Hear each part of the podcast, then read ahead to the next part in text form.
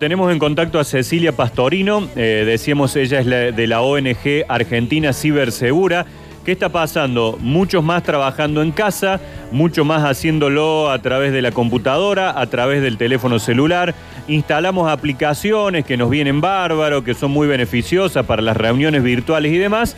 Y de pronto empiezan a haber extorsiones a los que tenemos estas aplicaciones diciendo tenemos la cuenta, necesitamos tal cosa, bueno, pero ella nos va a poder explicar qué es lo que está ocurriendo en este momento, Beto.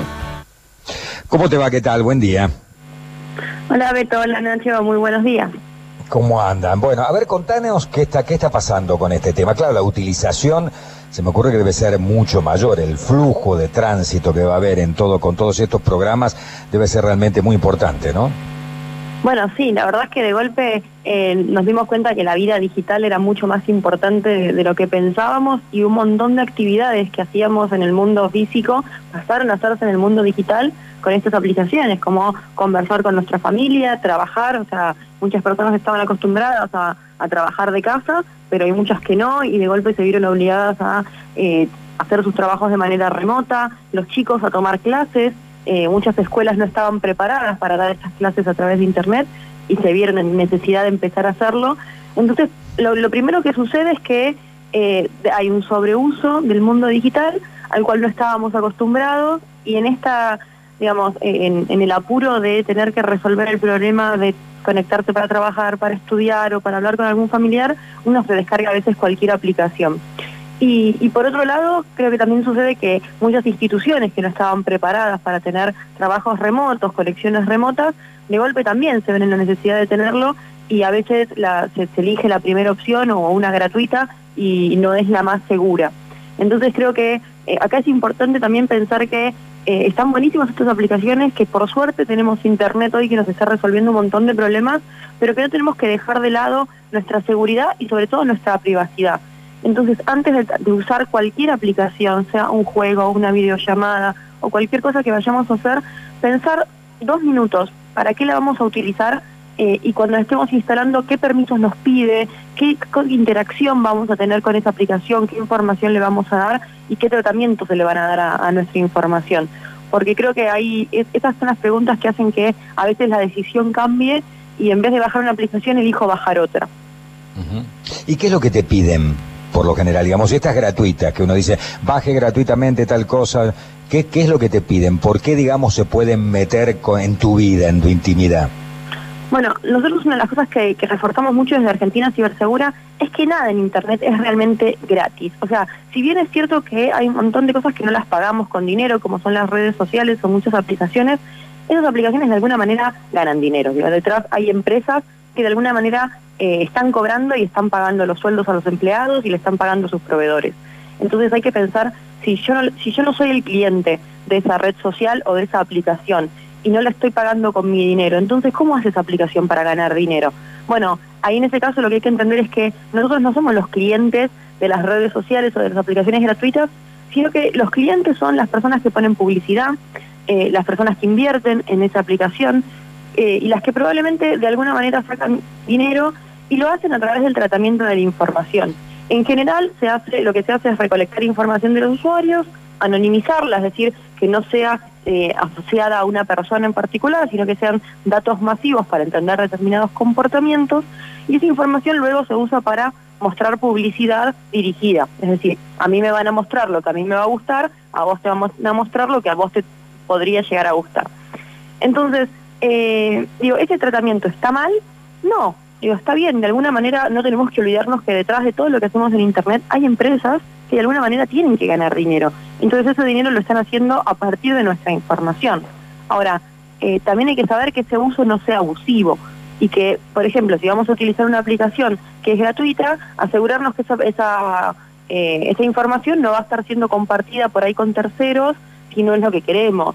O si vamos a utilizarla para eh, alguna llamada que por ahí es laboral y es más confidencial, eh, saber que, bueno, por ahí hay opciones que son más seguras eh, y, y, analizar, por lo menos leer los términos y condiciones, ver qué tipo de permisos tiene, pide la aplicación, ver si en los términos y condiciones dicen si van a hacer algún tratamiento con la información, si la van a utilizar para algo, y poder elegir. Digo, de esto se trata la privacidad, de poder elegir con quién comparto mi información, pero hacerlo de manera responsable y consciente. Creo que nadie lo hace, esto de leer la letra. Y bueno, por eso, por eso existe Argentina Cibersegura y, ayudamos un poquito a la gente a entender esto que me parece que es súper importante. Te tiro algunas cosas, a ver que los papás estamos, yo diría, alertados, ¿eh? estamos en alerta allí, a ver qué pasa. TikTok, por ejemplo. Hoy es furor en los chicos, el TikTok. ¿Es seguro? ¿Es peligroso? ¿No es peligroso? ¿Hay filtros? Porque veo algunos TikTok muy subidos de tono también.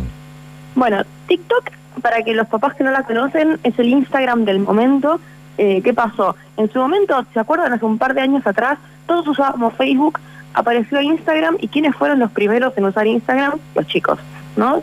Eh, jóvenes, adolescentes, eh, fueron los primeros que se migraron a esta nueva red social, que en ese momento era Instagram, porque obviamente era la que los adultos todavía no les habíamos invadido de alguna manera. Bueno, hoy pasa lo mismo con TikTok. la mayoría de los chicos venían usando Instagram, y de golpe nosotros adultos llegamos a esa red social, copamos la red social eh, y los chicos empezaron a migrar a esta nueva que es TikTok, que por un lado es súper eh, agradable y, llama mucho la atención porque su funcionamiento es muy parecido a Instagram, pero agrega un montón de funcionalidades que para los chicos son sumamente divertidas, como poder grabar videos, agregarle música a esos videos y editarlos de maneras muy sencillas. Ahora, los peligros de esta red social son exactamente los mismos de Instagram, de Facebook y de cualquier otra red social que utilicemos en Internet. Y va a depender mucho del uso que le haga cada uno y justamente de con quién comparte esos videos. Entonces, ¿cuáles son los problemas que yo veo hoy con TikTok? Bueno, el primero es que por ahí eh, muchos chicos que tenían su cuenta privada en Instagram, en TikTok la tienen pública. No porque no se pueda poner privada, las configuraciones de seguridad son más o menos las mismas. Vos podés poner una cuenta privada, podés elegir un grupo de mejores amigos con quienes compartir determinadas cosas y con quienes no. Eh, podés tener distintos seteos de que no cualquiera te pueda contactar si no es tu seguidor, eh, aceptar quién te puede seguir. Digo, los, permisos de seguridad son los mismos. Ahora, por ahí hay mucho menos control adulto en TikTok. Y también la red se presta para eh, hacer muchos videos que hoy en día algo que hay que entender es que la popularidad de los chicos muchas veces se mide en likes y en seguidores. Entonces, eh, es, difícil a veces hacerle entender a los chicos que, no que tener una cuenta pública a veces no es la mejor decisión. Pero la idea no es decirles, no, no la tengas pública. La idea es ver por qué esa cuenta es pública. Porque a mí ha pasado de hablar con un chico que de youtuber, bueno, es youtuber, eh, un chico de 11 años de sexto grado este año, y tiene 60.000 seguidores en YouTube. Y cuando le pregunté qué era lo que hacía, me dice, no, es que yo hago reviews de videojuegos. Yo juego un juego, filmo la pantalla y después juego, filmo mis manos con el joystick. Y eso lo subo a mi canal de YouTube. Es decir, él tenía un canal público en YouTube donde subía videos, tenía 60.000 seguidores y ninguno de esos seguidores jamás le vio la cara. ¿Está mal? ¿Cuántos años tiene el chico? ¿Cómo? ¿Cuántos años tiene este chico? No, perdón, que se me cortó. ¿Cuántos años tiene el chico este del ah, que 11 años. Sexto grado. Claro, mete miedo esto, ¿no? Es que al principio cuando a mí me dijo 60.000 seguidores y YouTube, me asusté y dije, pero ¿cómo? ¿Estás seguro que esa cuenta que la querés tener pública? Y él me dijo, pero ningún seguidor me vio nunca la cara. Yo uso un seudónimo y ninguno me vio la cara. Entonces. Ahora, fíjate vos el pibe con 11 años, cómo, cómo sabe y se preserva y toda la historia. Ahora, para nosotros que somos analfabetos informáticos al lado de los chicos que han venido, evidentemente con un chip especial ya, toda esta nueva generación. Eh, menos mal que hay pibes que razonan de esta manera, hasta un momento en el que lo tientan a lo mejor para que salte el charco y empiece a mostrar la cara y empiecen a meterse con su intimidad también, ¿no? Es que ahí es donde yo creo que realmente el diálogo es lo más importante y poder hablar estas cosas en la familia y, no es una cuestión de prohibir o de decir que está bien o que está mal. De vuelta, para mí la privacidad es una elección personal. Lo importante es que esa elección se haga de manera responsable y consciente. Eh, si un chico no es, no es consciente de que subir un video a internet y hacerlo público implica que lo va a ver todo el mundo y dimensionar ese alcance de todo el mundo. No es solamente los amigos de la escuela, la gente del pueblo, la gente, mis vecinos, mis primos, mi familia. O sea, puede ser alguien en China, en Rusia, eh, con buenas intenciones, con malas intenciones, alguien desde 10 años hasta 100 años lo puede ver. Entonces, dimensionar realmente el alcance que tiene cuando decimos que algo en Internet es público. Eh, eso muchos chicos hoy no lo, no lo llegan a dimensionar y cuando uno les cuenta y les explica cuáles son los riesgos de que los puede contactar cualquier persona, que en el mundo físico eh, no iría mostrándole a cualquier persona en la calle su video. Bueno, ahí empiezan a caer en la cuenta de que eh, realmente a veces tener algo público es tener muchísimo alcance. Pero hay que ir a explicarles también ese tipo de cosas y creo que ahí los adultos, si bien por ahí en el mundo digital eh, es verdad que vienen un poco más atrasados o que muchas veces se, parece que los chicos saben más o que lo entienden más rápido. La verdad es que los adultos sabemos mucho más de la vida, mucho más de cuáles son los riesgos y ese es el lugar donde los tenemos que acompañar.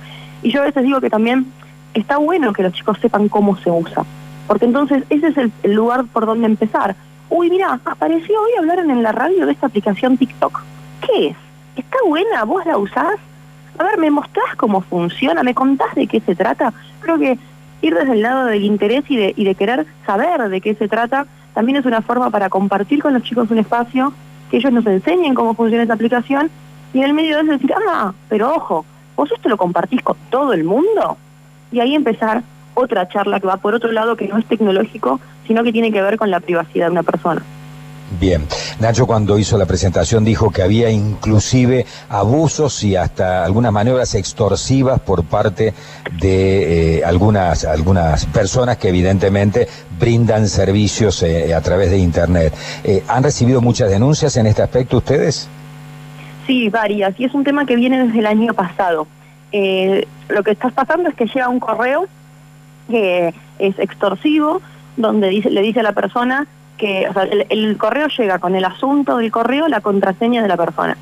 Y lo que dice en el cuerpo del mail es que al entrar a una página pornográfica le han instalado un código malicioso en, la computadora y han espiado a esa persona a través de la cámara y tienen un video donde está la persona, eh, que es lo que está viendo en la pantalla, y por otro lado el video de, de esa persona siendo filmada, digamos. Eh, y que también tienen acceso a los contactos y que si no le creen, que se fijen que en la contraseña, en el cuerpo, en, el asunto del mail, está la contraseña del usuario, que es como la prueba, digamos, de que esto es cierto. Aclaro, ante todo, esto es completamente falso y es un engaño. ¿Cómo es que han podido hacer este engaño y por qué tienen esas contraseñas? Bueno, esto viene desde el año 2016, que ha habido filtraciones de bases de datos de empresas como Hotmail, eh, LinkedIn y varias más. Entonces, es muy probable que las personas que estén recibiendo estos correos, sus cuentas, usuario y contraseña, hayan sido eh, filtradas o se hayan, hayan sido robadas en el año 2016 de estas empresas. Y probablemente no cambiaron la contraseña, que eso es algo que también pasa mucho. Entonces, eh, lo, que, lo que están haciendo, haciendo estas personas es simplemente compraron en el mercado negro una base de datos de usuarios y contraseñas y le envían un correo a cada una de esas personas con la contraseña obtenida de esa filtración y le hacen creer que la filmaron en un momento íntimo personal. Y a partir de ahí le piden un rescate. Si no querés que envíe esto a todos sus contactos, págame tantos dólares. Es mentira, es un engaño. Pero es un engaño y también nos sirve para darnos cuenta dos cosas. La primera es que puede pasar que nosotros tengamos el mayor de los cuidados y así todo a la empresa a la cual estamos dando nuestros datos se le pierdan, se los roben. Pasa un montón.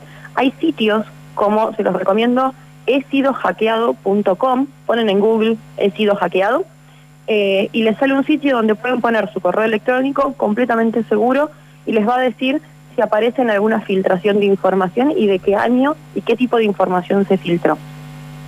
La segunda cosa que...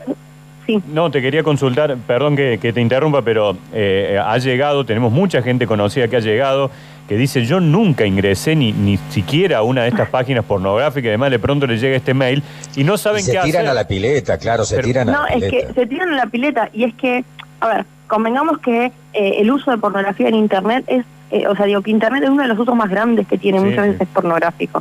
Entonces hay mucha gente que sí cae. Yo he tenido llamadas de amigos súper alarmados de que le habían instalado un código malicioso en sus computadoras y tener que explicarles, no, que tranquilo, no pasó. Eh, pero sí la gente se siente descolocada. ¿Y qué hacemos porque de golpe sentís que ¿Lo, borramos? Ignorarlo. sí, borrarlo e ignorarlo completamente. Es un engaño exactamente igual al del príncipe nigeriano que te va a dar un millón de dólares. Es exactamente lo mismo. Son mails masivos que se han enviado a ver quién cae. Y, y así todo, nosotros hicimos una investigación el año pasado cuando apareció la primera ola de estos mails y habían recaudado bastante dinero, como 6 mil, 7 mil dólares en una de las campañas. Eh, así que hay gente que cae, claramente. Lo importante es saber que eso es mentira y sí, recomendable cambiar las contraseñas del correo al que te llegó, porque probablemente eh, eso te esté llegando porque tu correo aparece en una filtración de información.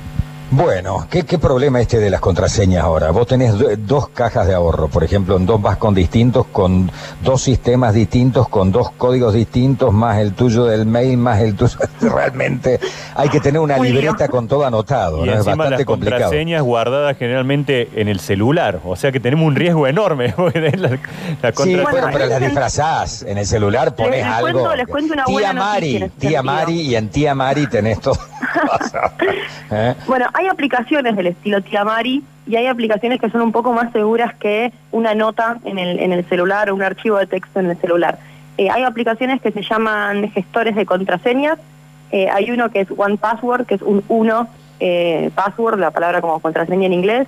Hay otro que se llama KeePass, como llave y password, K-E-E-P-A-S-S. se pueden descargar, son completamente seguros. Y lo que hace esta aplicación es se instala en el celular y tiene un archivo, como si fuera el archivo de texto que tienen ustedes, pero cifrado.